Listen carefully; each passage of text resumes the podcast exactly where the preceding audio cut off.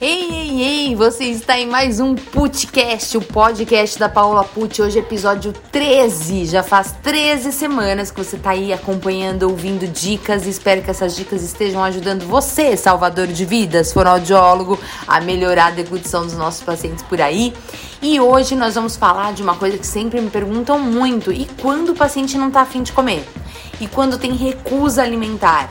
Na área da disfagia adulto, a gente vê muito recusa alimentar, principalmente com pacientes pós câncer de cabeça e pescoço e em pacientes também em processo demencial, como por exemplo na doença de Alzheimer. Esse tipo de grupos constantemente é, apresentam disfagia e também a recusa alimentar. E muitas vezes a gente vai para avaliação e o paciente não consegue nem comer na avaliação para a gente saber em que grau ele tá, que tipo de dieta prescrever. E aí, como é que a gente tem que agir em casos como esse, né? Eu achei importante falar aqui no podcast, no podcast de hoje como que a gente estimula é, os pacientes que têm recusa. Primeiro, sabendo qual a causa da recusa, tá? Nesses dois grupos que eu falei para você, é, o grupo, por exemplo, dos pacientes pós-câncer de cabeça e pescoço, pós-ressecção de tumor, e o grupo dos pacientes com demência, eles têm recusa alimentar com causas diferentes. Veja bem, a causa do paciente com Alzheimer, a causa do paciente uh, em processo demencial, normalmente da recusa é voltada ao processamento visual alterado. Sim, sim, sim.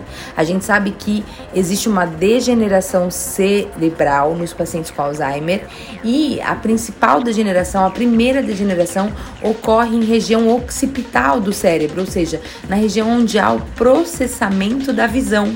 Então, esses pacientes visualizam o alimento, mas não identificam semanticamente qual o significado daquele alimento, ou seja, que alimento é aquele. Então, por falta de identificação do alimento, eles passam a achar que não é comida, que não é para pôr na boca e não se alimentam mais por questões cognitivas.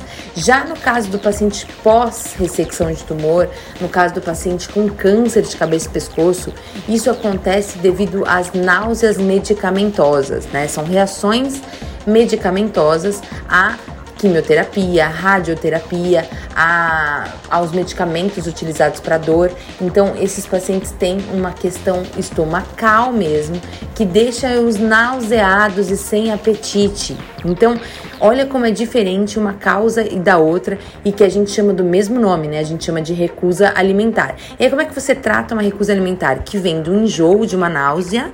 E como é que você trata uma recusa alimentar que vem de um aspecto visual, cognitivo, né?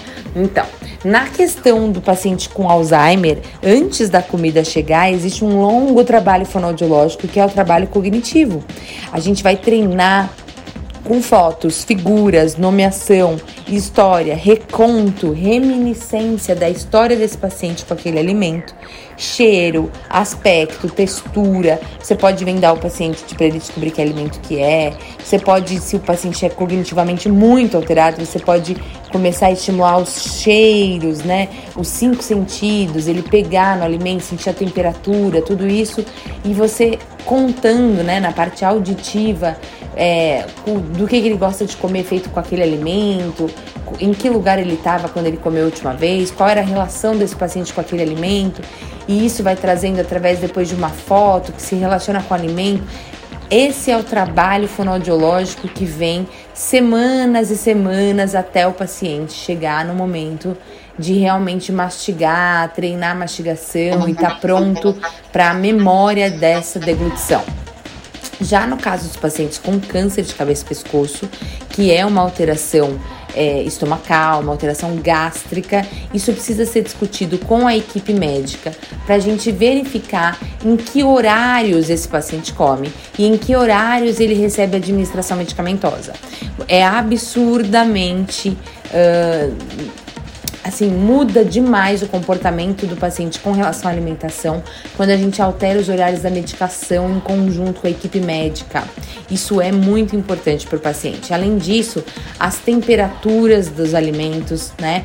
Normalmente os pacientes gostam mais da temperatura gelada, do, do sabor mais cítrico. Então a gente conversar também com a equipe de nutrição para ver o que, que é possível para esse paciente comer uma quantidade, uma, um, um aporte calórico necessário para a saúde dele e ao mesmo tempo ele ter conforto estomacal durante essa deglutição, tá? Então tudo isso precisa ser levado em conta.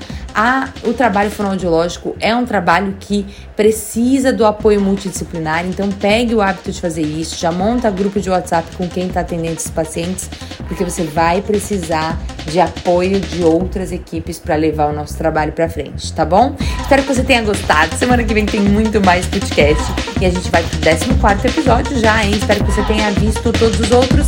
Se não, estamos aí no Spotify. Continue nos acompanhando. Beijo, até semana que vem.